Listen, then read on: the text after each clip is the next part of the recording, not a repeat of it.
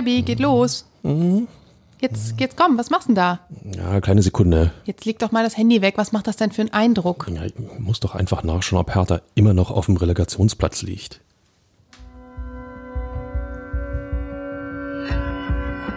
Immer härter. Der Podcast der Berliner Morgenpost. Tja, Fabi, die Frage kann auch ich dir beantworten. Ja, Hertha liegt auf dem Relegationsplatz. Und damit hallo und herzlich willkommen zur neuen Folge von Immer Hertha mit mir, Inga Bödeling, und meinem Kollegen Michael Färber. Hallo, Fabi. Hallo Inga, hallo Berlin, hallo jeder draußen. Hm, ich äh, habe ehrlich gesagt gehofft, dass sich da noch was verändert, aber Pustekuchen. Die schlechte Nachricht, es wird sich auch in den nächsten zwei Wochen daran nichts ändern. Oh Gott, zwei Wochen, wie? Es ist Länderspielpause. Och, das noch. Das nächste Spiel ist erst am 1. April.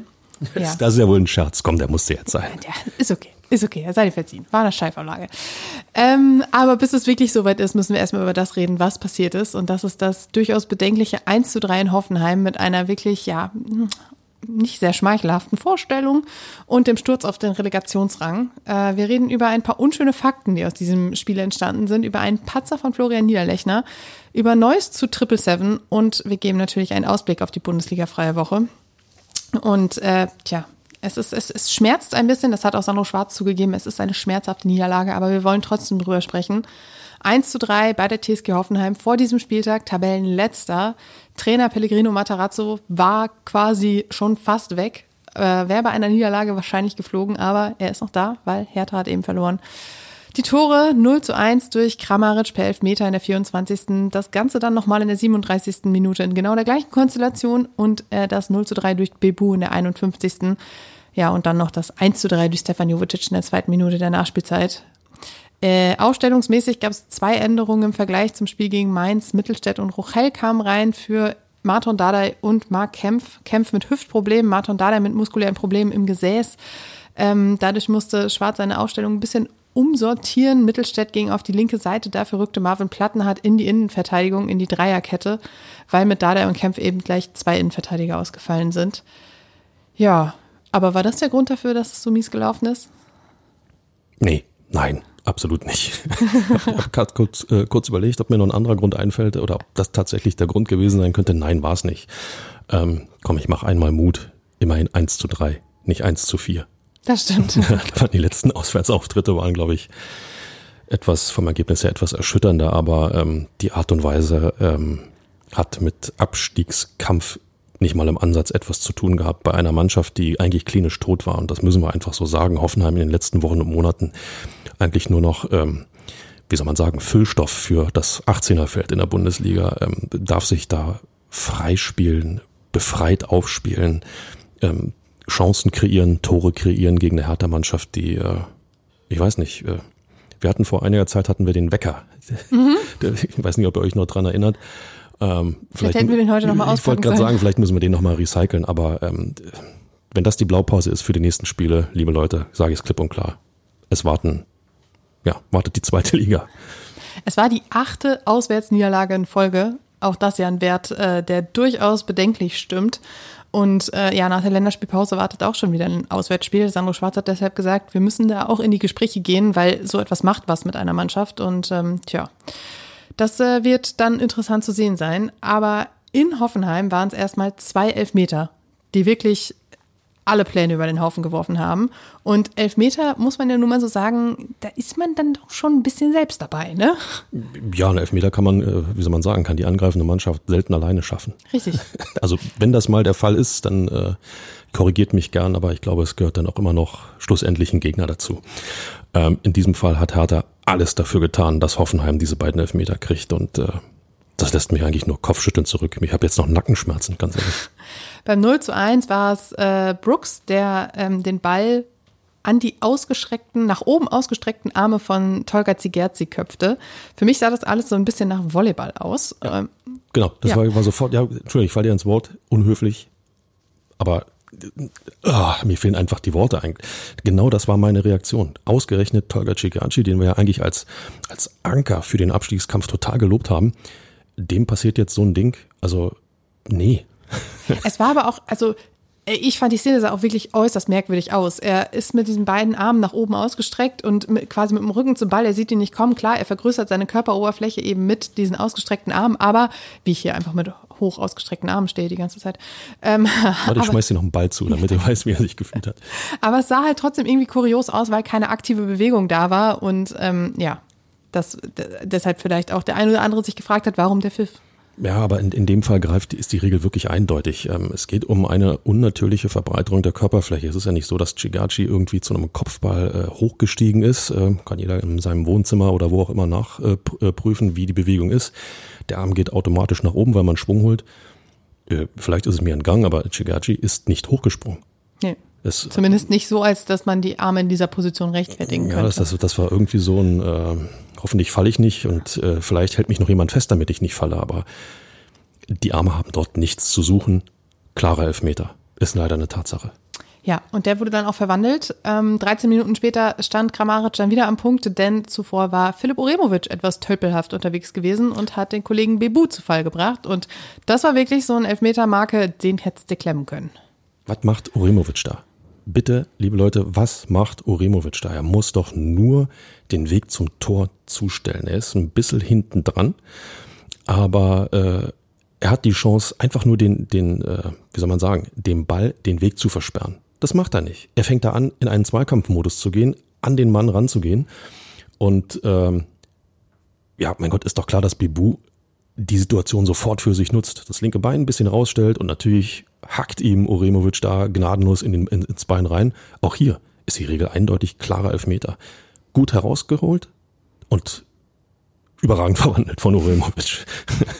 Äh, sorry, aber das macht mich einfach ratlos. Ich meine, wenn eine Mannschaft da so unten drin steht, wenn ich weiß, bei einem Gegner, der eigentlich, der eigentlich nichts mehr auf die Reihe kriegt und mich so amateurhaft verhalte, ähm, boah. Es war Uremovics dritter verursachter Strafstoß. Ja, herzlichen Glückwunsch auch. Ähm, da muss ja dann auch die Frage erlaubt sein, was ist das Problem? Ist das fehlende Cleverness? Ist es vielleicht auch fehlende Qualität, die ihn da in, dieser, in diesen Situationen eben nicht zu einer besseren Aktion verleiten? Oder wo, wo liegt das Problem? Warum ist er da so ein Gefahrenherd? Ich, ich weiß es nicht, aber wir haben ja schon oft uns über Uremovic unterhalten und, und haben, äh, sagen wir mal, äh, nach Qualitätsmerkmalen gesucht. Äh, ich finde immer weniger. Je mehr Auftritte ich von ihm sehe, desto schlimmer wird's eigentlich. Und ähm, das bereitet mir echt Kopfzerbrechen, weil äh, die Gegner werden nicht schlechter. Hoffenheim war im Grunde genommen vom, vom, vom na, vielleicht nicht vom Papier her, aber von der Form, von der, äh, der vergangenen Wochen her, die schlechteste Mannschaft, auf die Hertha hätte treffen können. Und Hertha war noch schlechter, weil sie sich total schlecht verhalten haben. Äh, ich, also Leute, helft mir. Ich kann nicht mehr. Ich, ja, ich kann nicht mehr. Wie hat der Kollege über unseren Hertha-Text geschrieben? Ratlos in Hoffenheim. Ja. Ähm, ich würde gleich gerne trotzdem noch mal ein bisschen bei der Abwehr bleiben. Wir haben vorhin gesagt, waren diese Umstellungen in der Dreierkette das Problem. Ähm, ich würde da gleich gerne noch bei bleiben, aber vorher noch kurz auf das 0 zu 3 gehen. Und zwar war der Kollege Bebu, gerade noch beim Freistoß, äh, beim Elfmeter mitverantwortlich, ähm, durchgebrochen. Und alles, was man sah, waren drei rote, also drei Hertha-Spieler, die auf dem Boden lagen. Das war ein Sinnbild für die Abwehrleistung in dieser Situation. Marvin Plattenhardt hatte vorher versucht zu klären, lag am Boden. Rochel ist, ich glaube, fast über seine eigenen Füße gestolpert, so wie es aussah. Und Uremovic dann in dem letzten Zweikampf, der dann aber auch daneben ging, lag auch auf dem Boden. Die lagen da und man dachte sich so, ja, sagt alles über den Zustand dieser Dreierkette. Ich merke gerade, es äh, wird zu meiner Lieblingsfrage in äh, dieser Podcast-Folge. Was macht eigentlich Marvin Plattenhardt in diesem Zweikampf? Ja, er springt hoch, er kündigt zumindest an, dass er in einen Zweikampf gehen möchte und dann, dann äh, ob er dann Mühe gestoßen wurde oder nicht, er dreht ab in der Luft und fällt einfach runter, anstatt irgendwie zu versuchen, mit dem Kopf an den Ball zu kommen. Äh, erstens, wenn er den Ball kriegt, kann er den Ball rausköpfen. Zweitens, wenn er ihn nicht kriegt, kriegt er womöglich einen Freistoß, weil, ähm, wer war das, Bebu? In mhm. dem Fall ja gar nicht implit oder gar nicht, gar nicht besonders mit hochspringt. Er ja, kann sein, dass der, äh, der Zweikampf zwischen Platten hat ähm, nicht mit Bebu war, weil der schon durchgebrochen war, sondern dass das Baumgartner war. Aber das, ich bin das, mir nicht ganz sicher. Das, das kann sein, aber ich habe auch nur auf Plattenhardt geschaut in der Situation, weil, weil nochmal, was macht er da? Weder geht er zum Ball mit dem Kopf, äh, noch versucht er irgendwie einen Freistoß dann rauszukriegen, weil springt der Gegenspieler nicht mit hoch und du wirst praktisch, ja, wie sagt man so schön, gebuckelt, fällst mhm. dann runter, kriegst einen Freistoß, weil der Gegner eben nicht aktiv in den Zweikampf geht, sondern das Zweikampfverhalten des Gegenspielers äh, ja unfair torpediert. Mhm. Aber auch das nimmt er ja nicht in Kauf. Er dreht ab und fällt hin und äh, ja, will dann einen Freistoß haben. Das funktioniert so nicht. Nee, und er lag dann da ja auch noch. Und äh, Rochel kam von der anderen Seite angelaufen und das war auch irgendwie, im ersten Moment dachte man sich irgendwie ein merkwürdiger Laufweg. Dann, okay, seinen Hintergedanken hatte ich dann irgendwann doch erkannt, aber er kam halt einen Schritt zu spät und dann eben Uremovic und da dachte ich so, okay, das ist jetzt einfach wirklich eine traurige Leistung dieser Dreierkette. Und da ist jetzt wirklich die Frage, gut, Marvin Plattenhardt ist kein gelernter Innenverteidiger, kann diese Position aber eigentlich gut ausfüllen. Ähm, Rochel hatte in dieser Saison schon häufiger das Problem, dass er mit dem Timing nicht so ganz hinterherkam, sagen wir es so. Immer mal einen Schritt zu spät, immer mal ähm, den Ball nicht so geklärt, wie er es vielleicht hätte klären sollen. Uremovic hatten wir gerade schon immer wieder mit fraglichen Aktionen. Ähm, da sieht man aber auch mal, was Mark Kempf mittlerweile, ähm, auf was für ein Level Mark Kempf gekommen ist. Über den haben wir am Anfang auch sehr häufig gesprochen und gefragt, um Gottes Willen. Um Gottes Willen. Boah. Ja, aber wenn du Schwierig. dann, aber wenn du dann siehst, er ist ja schon sowas wie der Abwehrchef in, dieser, in diesem Dreierverbund und er hat in den letzten Wochen immer mal wieder für Stabilität gesorgt und hat zumindest dazu beigetragen, dass diese Abwehrkette das macht, was sie machen soll, abwehren.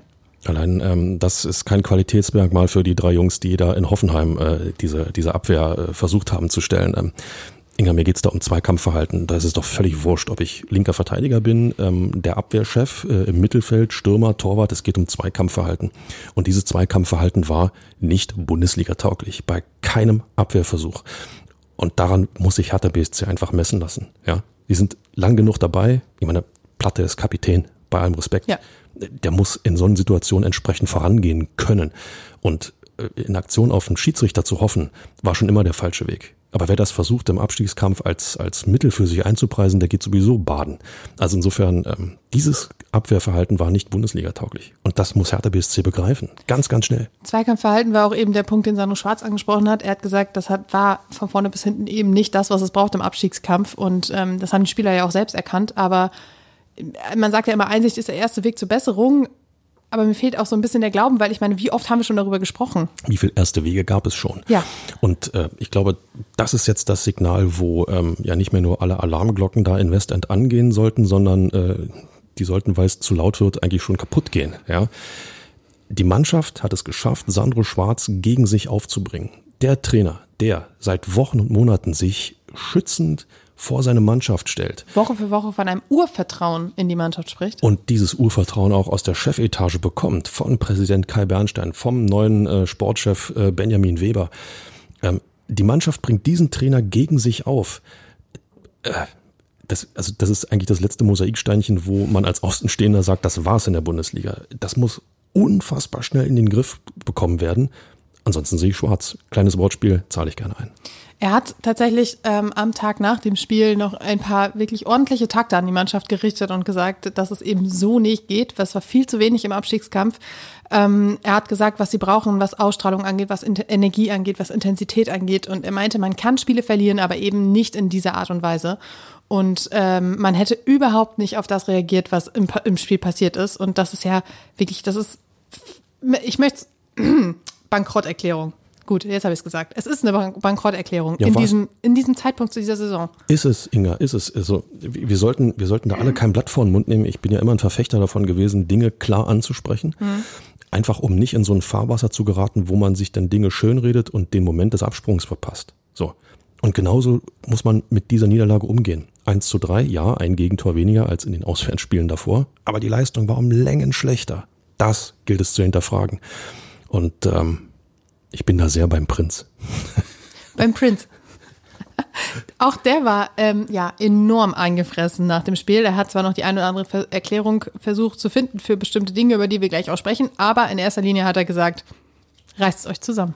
Er hat gesagt, die Schnauze halten und arbeiten. Genau. Er hat, er hat das im, im Sky-Mikrofon gesagt, er hat das, ähm, ich glaube, bei der Sportschau in der ARD hat das gesagt. Also egal, jedes Mikro, was ihm vorgehalten wurde, hat er genau dieses Ding gesagt. Schnauze halten endlich und arbeiten.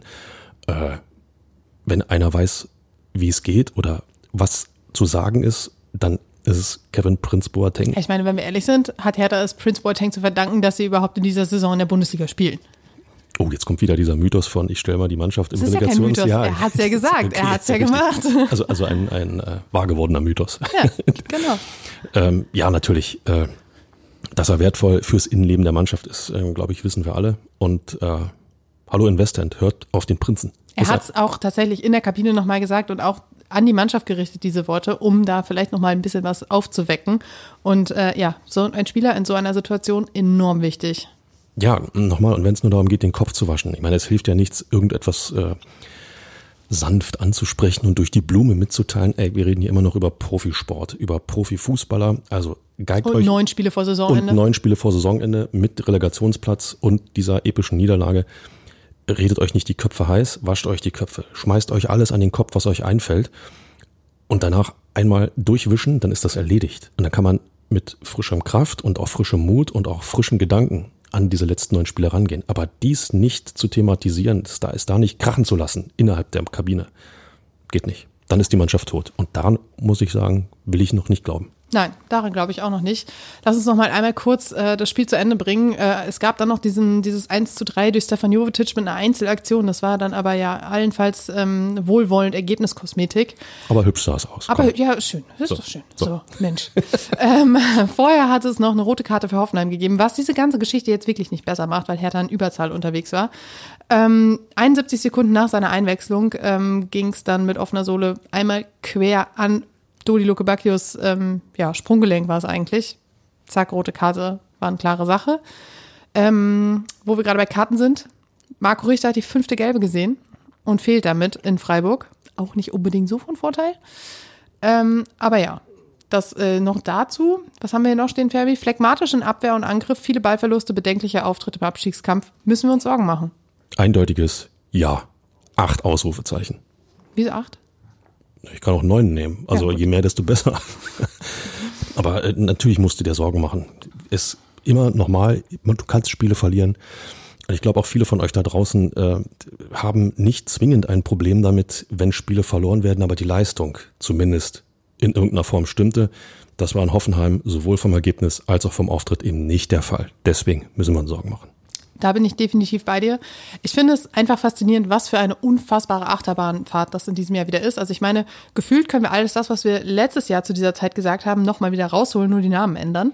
Das ist übrigens keine Wiederholung vom Podcast von vor einem Jahr. Nur falls ihr jetzt äh, bedenken solltet, nein. Nee, da äh, würden wir nach einem Hoffenheim-Spiel auch von was anderem reden, weil da hat Mark Fotheringham diese Mannschaft nämlich zum Sieg gecoacht. Mark Fotheringham, So, alter Schwede. um einmal noch in alten Zeiten zu, zu schwägen, äh, Ich könnte, jetzt- ich könnte jetzt Felix Magath sagen, aber ich lasse das.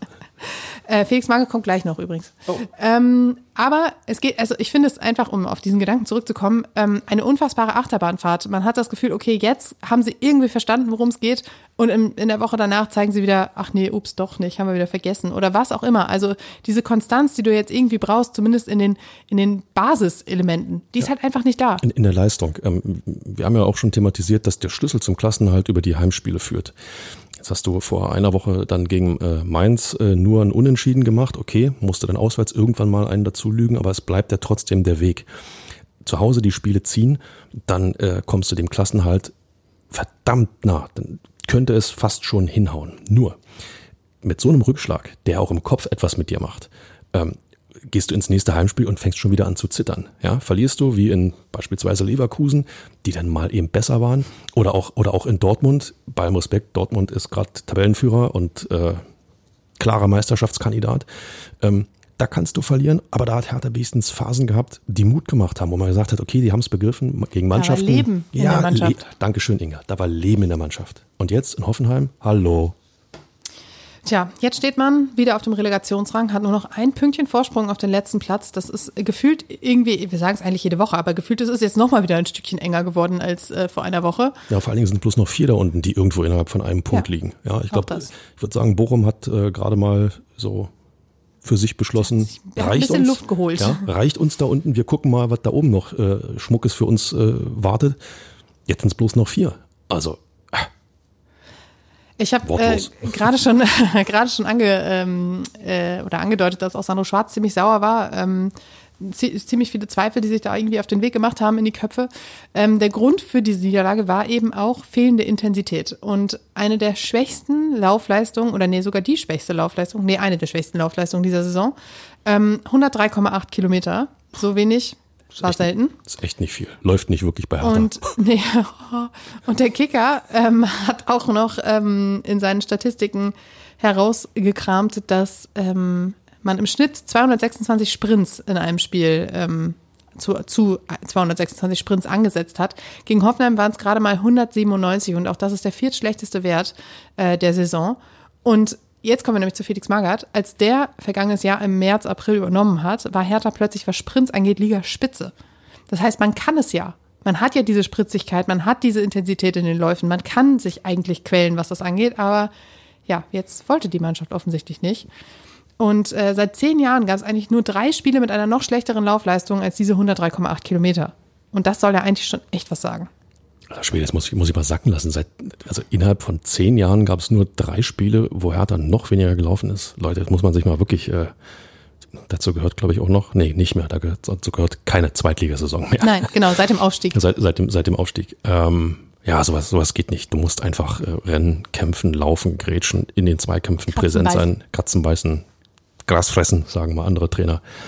Ähm, ja, äh, ich versuche ja irgendwas Positives zu finden. Es gelingt mir nicht, es tut mir leid.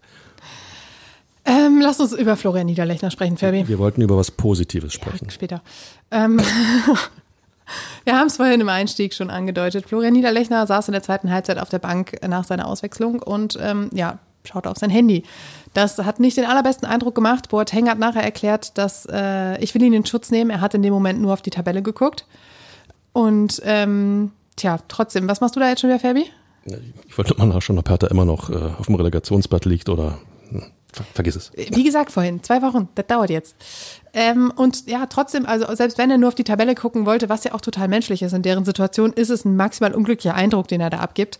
Und er hat sich wenig später bei Instagram dafür entschuldigt und geschrieben, liebe Hertha-Fans, absolut unglückliche Szene, aber ich habe nur mit meinem Mitspieler die Ergebnisse der anderen Konkurrenten gecheckt. Mehr nicht, ich will einfach nur den Klassenerhalt.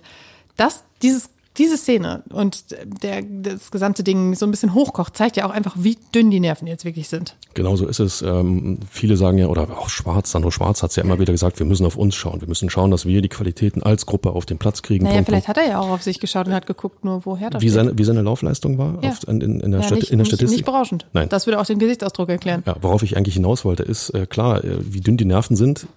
Die Jungs gucken jetzt praktisch noch vor Abpfiff oder mit dem Abpfiff äh, auf die Tabelle. Wow, ich glaube, jeder von denen und auch Herr Niederlechner ist lang genug im Geschäft, dass er weiß, in einem Fußballstadion mit Videobeweis und hast du nicht gesehen, sind gefühlt 834 Kameras, die jeden Grashalm fünfmal ausleuchten auf dem Platz und, und jede Ecke äh, erwischen. Das kann ich nicht machen. Das geht definitiv nicht. Geh in die Katakomben einmal um die Ecke und guck auf alle Handys, die du, äh, die du kriegen kannst, aber nicht dort auf der Bank. Es sei denn, du bist gerade im Begriff deutscher Meister zu werden, dann nimmt das dir keiner krumm. Und außerdem ist es ja auch nicht so, dass sich an diesem Spieltag was entschieden hat. Es hätte ja auch gereicht, nach dem Spiel drauf zu schauen. Das ist der nächste Punkt. Es hat sich, es hat sich nichts entschieden. Selbst wenn Hertha jetzt auf den letzten Platz abgerutscht wäre, und auch das wäre ja möglich gewesen. Äh, nein, es hat sich nichts geändert. Punkt. Also Handy weg und arbeiten. Ich äh, bleibe da bei Olli Christensen, der nach jedem Spiel fragt, wo stehen wir denn jetzt? Ja, aber ist, das ist doch gut. Ja. Das ist, das ist doch gut. Das heißt, einer, der sich, der sich total fokussiert auf das, was auf dem Platz äh, abzuliefern ist und äh, danach kommt und mit dem Ergebnis konfrontiert werden möchte. Genau. Man, man stellt sich vor, der würde jetzt auch noch in der 70. Mal fragen, sind wir schon letzter? Muss ich noch Bälle halten? man weiß es nicht. Oder lohnt nicht mehr. Oder lohnt nicht mehr. Man weiß es nicht. Liebe Leute, ihr merkt, ähm, auch der immer härter Podcast ist maximal angefressen nach dieser Leistung in Hoffenheim. Definitiv. Und deshalb würde ich das Spiel jetzt auch ad acta legen. Das eine- sollte auch Hertha möglichst, weil, möglichst bald machen. Ähm, und noch ein bisschen über den neuen Investor plaudern, Fabi. Kommen wir damit jetzt zum Positiven? Damit kommen wir jetzt zum neuen Investor. Du hast gezögert. Wir kommen zum neuen Investor. Sehr gut. Ähm, vergangene Woche ähm, wurde der neue Investor am Montag vorgestellt. Wir hatten ja bekanntlich schon vorher aufgenommen, deshalb auch da noch ein paar Infos daher. Zum Beispiel meinen ersten Eindruck von Josh Wanda, der mit einer blau-weiß gepunkteten Krawatte auftrat. Also ich meine, farblich ist er schon dabei. Er kann es einfach. Er kann's. Ja, er kann es einfach. Er weiß genau, wie es geht. Die in den Farben vereint. Nee, wie, wie heißt das immer? Ist egal. Ähm, er weiß, er weiß, worauf es ankommt und äh, wow, hoffentlich ist er kein, wie heißt es immer so schön, kein Wappenküsser. Also, ähm, Fabi, versuchen wir das mal ein bisschen im, äh, ja, in eine Reihenfolge zu bringen. Es war ja schließlich so, der neue Investor wurde vorgestellt. Es wurde nicht so wahnsinnig viel über die Einzelheiten des ganzen Deals ähm, ja, bekannt. Man hat zwar viel nachgefragt, aber Sie haben sich dann doch ein bisschen bedeckt gehalten. In den Tagen danach tröpfelten dann immer mal wieder neue Informationen und immer mal wieder neue Informationen. Und ähm, ja, wir versuchen das jetzt mal alles so ein bisschen zusammenzufassen. Also, Triple Seven hat seine Anteile auf 78,8 Prozent erhöht und hält damit 14 Prozent mehr als Lars Windhorst. Rums. Damit musste Hertha dann wohl auch deutliche Zugeständnisse machen. Ähm, Triple Seven bekommt nämlich 95 Prozent der erwirtschafteten Überschüsse, äh, wenn denn dann mal irgendwann wieder was erwirtschaftet wird und Hertha somit nur 5 Prozent. Der Kollege von der Süddeutschen hat das schön aufgeschrieben, von jedem erwirtschafteten Euro bekommt Triple Seven 95 Cent. Ja, herzlichen Glückwunsch, das ist eine gute Quote, würde ich sagen. Also so eine Verträge würde ich auch gerne mal aushandeln. Zeigt auch, wie dramatisch die Situation bei Hertha BSC ist, wenn du solche Verträge abschließen musst, die dir im Endeffekt, die dir im Endeffekt nicht erlauben, äh, aus der Situation rauszukommen, sondern dir nur erlauben, weiter vor dich hin zu vegetieren. Ich meine auch irgendwo gelesen zu haben, dass äh, ja logischerweise deckt sich das ja mit diesen fünf Prozent diese 100 Millionen Euro nicht in sportliche Qualität investiert werden, die Triple Seven dort äh, schon avisiert hat oder angekündigt hat. Genau, 100 Millionen sollen fließen. Die erste Rate soll auch schon mit Vertragsabschluss ähm, äh, ja, geflossen sein. Und du hast es gerade gesagt, nicht ins ähm, Sportliche, sondern es wurde vor allem erstmal in die Lizenzsicherung investiert. Ding, ding, hatten wir, glaube ich, thematisiert, genau. wie, wie, wichtig es ist. Äh, beste Grüße an den Kollegen Uwe Bremer nochmal, äh, dass Hertha überhaupt erstmal etwas abgeben kann, dass die DFL nicht gleich sagt, ihr habt sie doch wohl nicht alle. Ähm, insofern dieser Vertragsabschluss überlebenswichtig für Hertha BSC im Profibereich. Ähm, mehr aber auch nicht. Darum ging es nämlich auch in der Pressekonferenz, äh, bei der auch Finanzgeschäftsführer Tom Herrich vor Ort war, der dann sagte, naja, es geht ja nicht nur darum, ähm, zu diesem Zeitpunkt jetzt halbwegs vernünftige wirtschaftliche Zahlen vorzuweisen, sondern es geht auch darum, Liquidität für die gesamte Saison nachzuweisen. Und genau dafür sind auch die folgenden Tranchen eben noch wichtig, die Triple Seven dann überweist. Also Einstieg gerade zur richtigen Zeit, gerade notwendig. Und ähm, ja, jetzt, jetzt kommen wir zur guten Nachricht, Fabi. Ich wusste, irgendwo hast du sie versteckt. Ich meine, alleine die Nachricht, dass Triple Seven jetzt 78,8 Prozent an Herthas KGAA hält, ist ja schon durchaus ist keine gute Nachricht. bedenklich. Ähm, aber trotz Erhöhung der Anteile ist Hertha nicht machtlos. Man hat sich, äh, man hat die Stimmrechte so gedeckelt, dass der Verein bei wichtigen Entscheidungen wie Satzungsänderungen und Co. trotzdem noch einschreiten kann. Das Ganze können wir jetzt auch noch wirtschaftswissenschaftlich hier aufarbeiten mit Sperrminorität und keine Ahnung was. Aber das Wichtige ist, Hertha ist nicht stimmlos. Geht ja auch gar nicht anders. Das ist ja eine Lizenz. Nicht so, wie ich fast übrigens. Das ist ja eine Lizenzbedingung. Insofern äh, muss äh, ja so, ein, so, eine Zusatzklausel ja praktisch vereinbart werden. Ähm, mich würde tatsächlich mal interessieren, ähm, wie Zähneknirschen Triple Seven diese Zusatzvereinbarung mit unterschrieben hat. Josh Monder hat auf der Pressekonferenz am Montag die ganze Zeit gesagt, man wusste vom ersten Moment an, als man sich mit der Übernahme der Anteile beschäftigt hat, dass es in Deutschland eben die 50 plus 1 Regel gibt und dass die Stimmmehrheit immer beim Verein bleiben muss und ähm, er hat wirklich sehr oft betont, dass es für ihn kein Problem war. Okay, er wird sich an diesen Worten messen lassen. Sollte der Erfolg sich bei Hertha nicht einstellen und äh, nochmal ein Investor kommt nicht und spendet Geld, ein Investor kommt und äh, möchte das investierte Geld auch gerne mit Gewinn wieder ausgezahlt ja, bekommen. Ansonsten hätte man ja auch nicht die 95 Prozent verhandelt. So, so ist es. Ja, äh, weiteres Kapital hat Josh Wonder aber auch in Aussicht gestellt. Er hat gesagt, wenn wir der Meinung sind, es ist sinnvoll, mehr zu investieren, dann werden wir das auch tun. Das ist auch eine, ist auch eine schöne Formulierung. Wenn wir meinen, es ist sinnvoll, äh, ja, ist sinnvoll. wir meinen das ja, aber auf uns hört ja niemand. Naja, ähm, so viel dazu, dass die kritischen Stimmen unfassbar laut werden, ist nicht sonderlich überraschend. Ja, da bleibt abhängig von einem Investor. Nur weil sich der Name ändert, ändert sich ja nicht die, nicht die Situation. Sogar mehr denn je. Ja, auch, auch wiederum richtig. Mehr denn je. Abhängig von einem Investor. Das ist einfach so. Hertha hat die Büchse der Pandora aufgemacht mit, mit, also die damaligen in der Verantwortung Stehenden haben mit Lars Winters diese Büchse der Pandora geöffnet. Ähm, Kai Bernstein und Co. müssen das jetzt weiter verwalten weil sie aufgrund von Misswirtschaft aus der Nummer nicht rauskommen. Und äh, wie du schon sagst, mehr denn je abhängig von einem Investor, von dem ich ehrlich gesagt, den ich ehrlich gesagt äh, nicht zwingend einschätzen kann. Bei Lars Windhorst hatte ich von Anfang an das Gefühl, wieso, wieso jemanden, der, der von, von dem eigentlich jeder weiß, wie der tickt, aber wie Triple Seven tickt, habe ich ehrlich gesagt noch nicht rausgefunden. Nee, es ist, also ich glaube, das werden auch erst die nächsten Wochen und Monate zeigen, weil es ist nun mal eben eine ähm, ja, eine Football Group, ein großes Netzwerk, was da jetzt eben investiert hat, die auch in vielen anderen Vereinen arbeiten.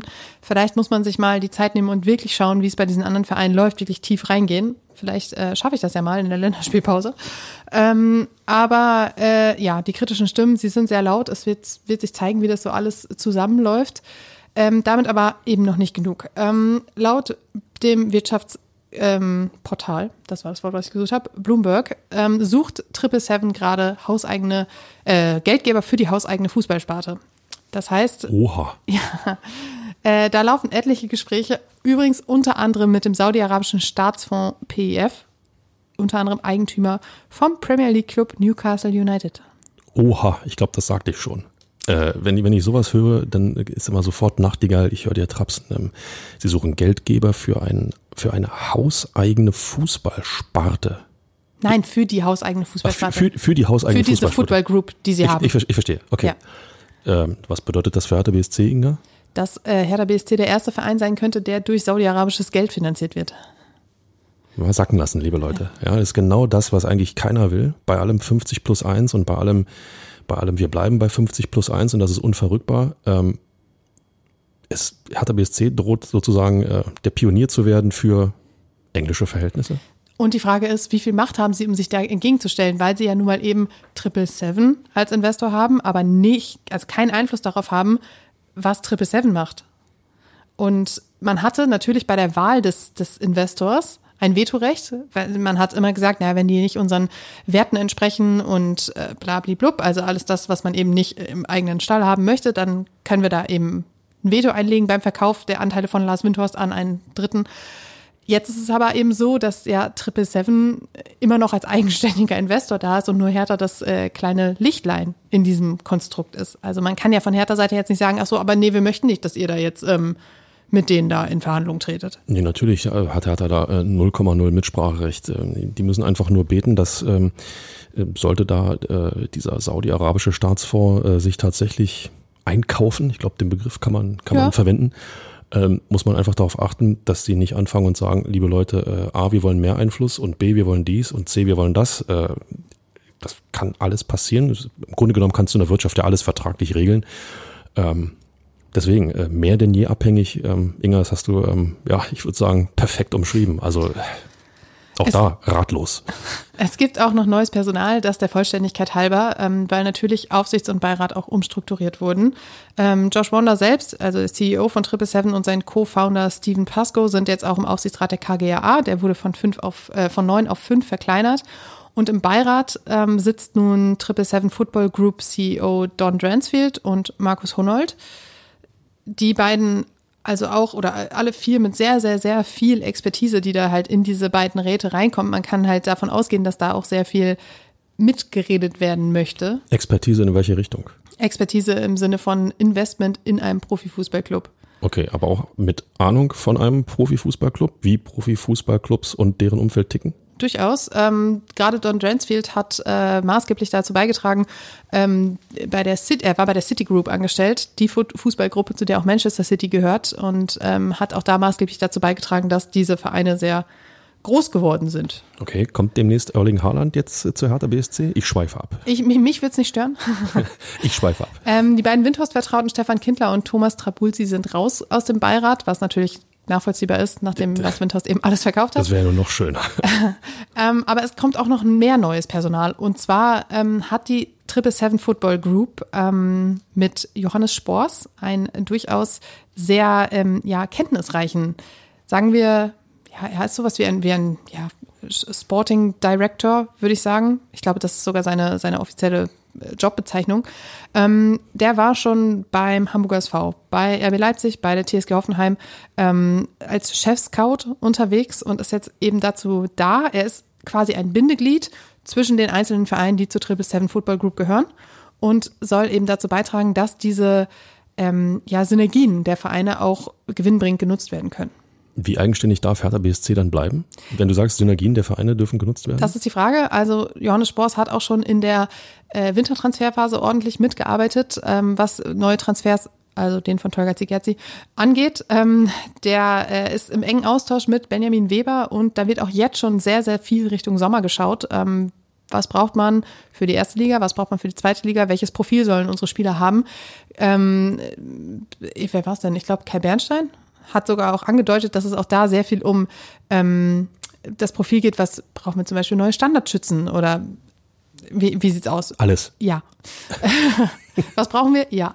Ähm, und genau das ist eben der Punkt. Ähm, du hast da jetzt auch noch externe Expertise, die du ja nutzen kannst. Das muss ja nicht per se schlecht sein.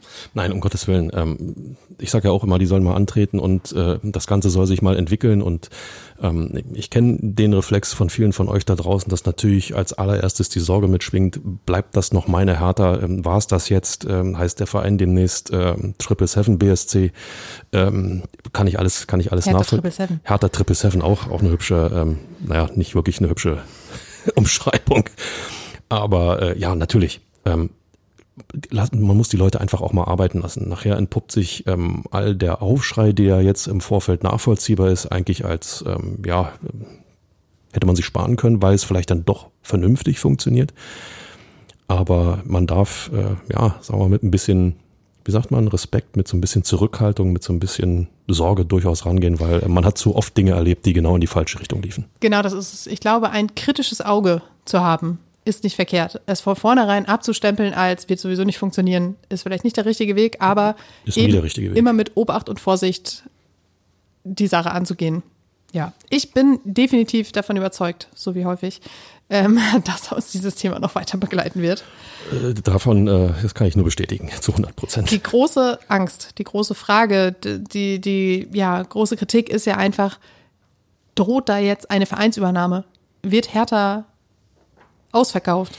Ja, nochmal, es wird ja immer, also diese 50 plus 1 Regel, da wird ja akribisch dran festgehalten und man wird ja immer Vertragskonstrukte finden, damit die Lizenzvereinbarung mit der deutschen Fußballliga keinen Schaden nimmt. Das wird ja, das wird ja funktionieren. Das ist aber auch ein ganz wichtiger Punkt. Das haben auch alle Beteiligten am Montag auf der Pressekonferenz gesagt. Die DFL ist die ganze Zeit mit im Boot. Bei allen Steps, die sie auf dem Weg zu dem Deal mit Triple Seven gemacht haben, war die DFL quasi mit im Boot und hat auch immer ihr Veto eingelegt, wenn das Ganze vielleicht dann doch in die falsche Richtung ging. Alles andere wäre auch fatal gewesen, wenn Hertha BSC nicht dafür gesorgt hätte, dass die DFL ins Boot kommt, beziehungsweise ähm, wenn man die DFL ausgeschlossen hätte, weil Stichwort maximale Transparenz, so ist gewährleistet, dass eben, äh, sagen wir keine überbordenden Mauscheleien stattfinden. Ja, Nichtsdestotrotz, es, es bleibt ein Problem, es äh, wird ein Problem äh, werden, wenn Triple Seven meinetwegen feststellt, ähm, das war vielleicht dann doch nicht der richtige Schritt, so wie es äh, der Kollege Windhorst, der dann irgendwann mal festgestellt hat, so kann es nicht weitergehen. Ob sie dann die Ruhe behalten und ich bleibe dabei in der zweiten Liga, gewinnst du keinen einen Cent, mit dem du irgendetwas korrigieren kannst. Das hilft nur, um zu überleben. Aber Triple Seven ist ja auch in den unteren Ligen unterwegs. Also aber nicht mit diesen Summen. Nee, das stimmt. Ja. Aber trotzdem auch mit hohen Anteilen an den Vereinen. Ich könnte stundenlang darüber reden. Ja, bitte tu dir keinen Zwang an. Also es, es, ist ja immer, es ist immer eine Frage, ähm, wo will der Verein hin? Punkt. Und die Nicht zweite, in die zweite Liga. So, das dürfte uns allen klar sein. Und der zweite Punkt ähm, ist immer, was äh, brauchte der Verein, um äh, dahin zu kommen, wohin er will? Fakt ist, er braucht Geld. Woher bekommst du das Geld? Du kannst die Eintrittspreise verzwanzigfachen, dann kommt keiner mehr ins Stadion, ist völlig irrelevant. Du kannst von den Spielern verlangen, liebe Leute, ab sofort 30 Prozent eures Gehalts, 50 Prozent eures Gehalts, eurer Millioneneinnahmen ähm, müssen beim Verein bleiben, damit wir. Da lacht dich jeder Spieler aus. So, also wie soll's denn werden? Ja, man kann unter euch Fans eine Sammlung machen. Kann sich jeder überlegen, wie viel ist er bereit für Hertha BSC zu geben, um da eine Summe X irgendwo zu generieren. Und wenn ich diese Summen sehe, 100 Millionen, einfach mal aufschreiben, die ganzen Nullen dazu und dann überlegen, wie viel es tatsächlich braucht, wenn nur jedes Mitglied 45.000 daran partizipieren möchte. Also insofern, du hast ja keine andere Wahl. Das ist ja der Punkt. Ich glaube, der wichtige Strohhalm, an dem man sich da jetzt auch klammern muss, um nicht alles schwarz zu sehen, ist eben diese 50 plus 1 Regel, die Mitarbeit der, äh, der DFL und dass da immer noch ein wachsames genau. Auge genau. drauf ruht. Fabi, lass uns einen Blick auf die Woche werfen. Ähm, es ist Länderspielwoche, das heißt am kommenden Wochenende kein Bundesligaspiel. Ähm, Hertha BSC stellt ein paar äh, Nationalspieler ab. Dodi Luke Bacchio ist mit Belgien unterwegs, spielt unter anderem gegen Deutschland.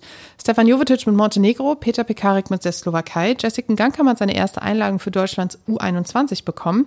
Äh, der Richer hat seine erste Einladung für Deutschlands U20. Ähm, Lukas Ulrich ähm, fährt mit der U19 auf Länderspielreise und Pascal Clemens und Ibrahim Marza mit der U18. Olli Christensen, Dänemark, Agustin Rochel, Uruguay und Wilfried Konga, Elfenbeinküste, stehen auf Abruf bereit. Und ja, ich würde sagen, Sandro Schwarz hat jetzt so ungefähr, ja, fünf Spieler aus dem Profikader. Ja, fünf Spieler aus dem Profikader, die wirklich fest dabei sind, die jetzt eben in dieser Woche nicht da sind. Das ist schon überschaubar. Ich finde auch, es äh, wird genug Personal da sein, mit dem Schwarz arbeiten kann, um wirklich an den grundlegenden Dingen äh, wieder zu drehen und zu schrauben, äh, damit sie im, im nächsten Spiel wieder auf den Platz gebracht werden. Also äh, die Ausrede, dass man nicht vernünftig trainieren konnte, weil zu viele Spieler bei ihren Nationalmannschaften waren, die ist jetzt schon eigentlich ausgeschlossen. Das ist ja auch das Gute, wenn es bei dir sportlich nicht so läuft, dann ne, bleiben die Spieler halt tendenziell öfter ja, natürlich. Tendenziell öfter, das ist gut. Wer holt die dann noch? Genau.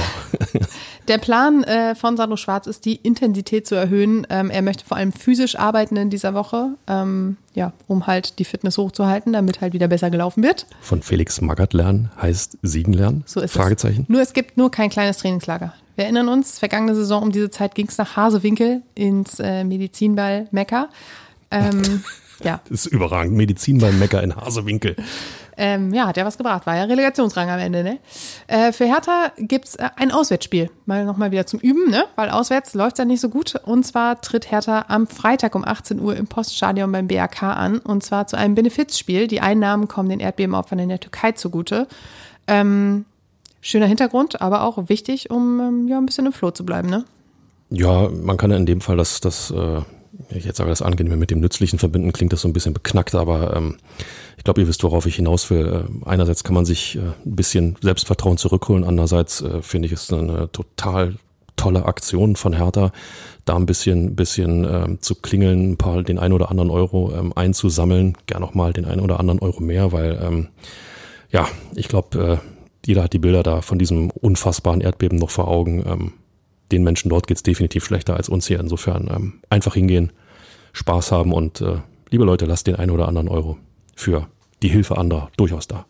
Die Ticketerlöse werden gespendet. Es gibt aber auch ein eigens eingerichtetes Spendenkonto. Also da gibt es einige Möglichkeiten und von den Einnahmen soll ein Containerdorf errichtet werden in einer bestimmten Region, die sehr, sehr hart vom Erdbeben getroffen wurde, ähm, um eben übergangsweise Wohnraum zu schaffen. Ähm, Gerade wir erinnern uns an das erste Spiel nach dem Erdbeben, in dem auch Tolga Zigerzi mit einem äh, T-Shirt äh, mit Gedanken an die Türkei auftrat. Auch ja. für ihn auf jeden Fall eine Herzensangelegenheit.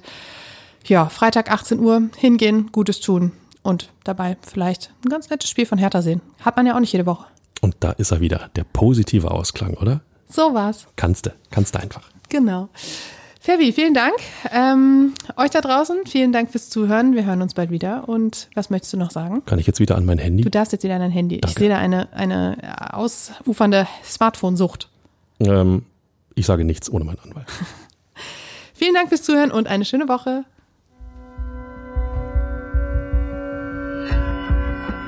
Immer härter. Der Podcast der Berliner Morgenpost.